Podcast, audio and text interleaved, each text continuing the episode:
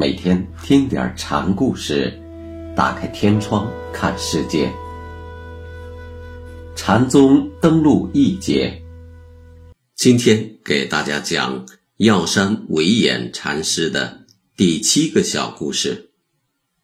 题目是“云在青天，水在平”。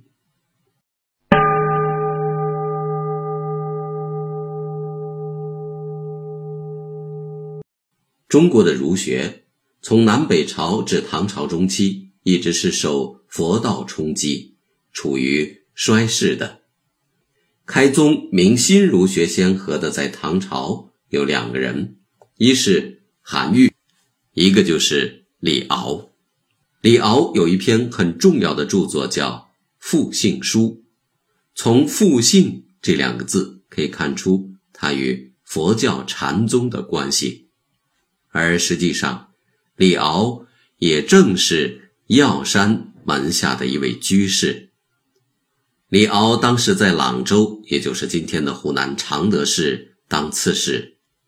他仰慕药山大名已久，但屡次邀请药山下山，药山都不理不睬。最后，刺史便登山拜访。当时，药山正在看经。好久不理刺史，李敖气得甩手要走。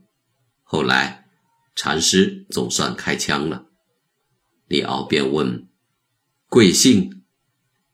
正这时，药山回答：“李敖摸不着原委，便去问寺中的院主。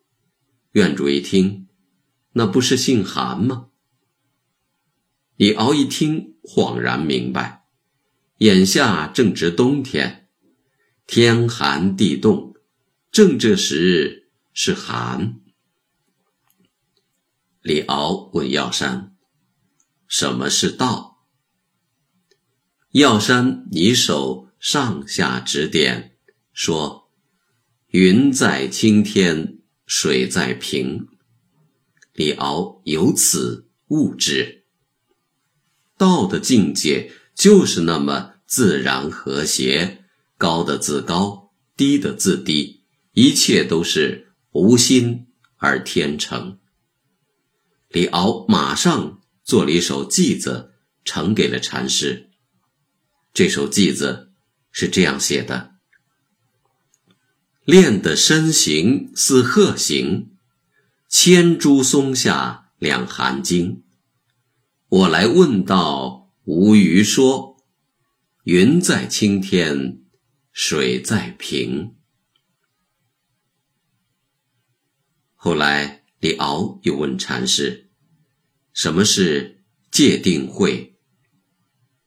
药山回答：“我这里没有那么多的闲家具。”这是告诉李敖，戒定慧是自家修行得到的。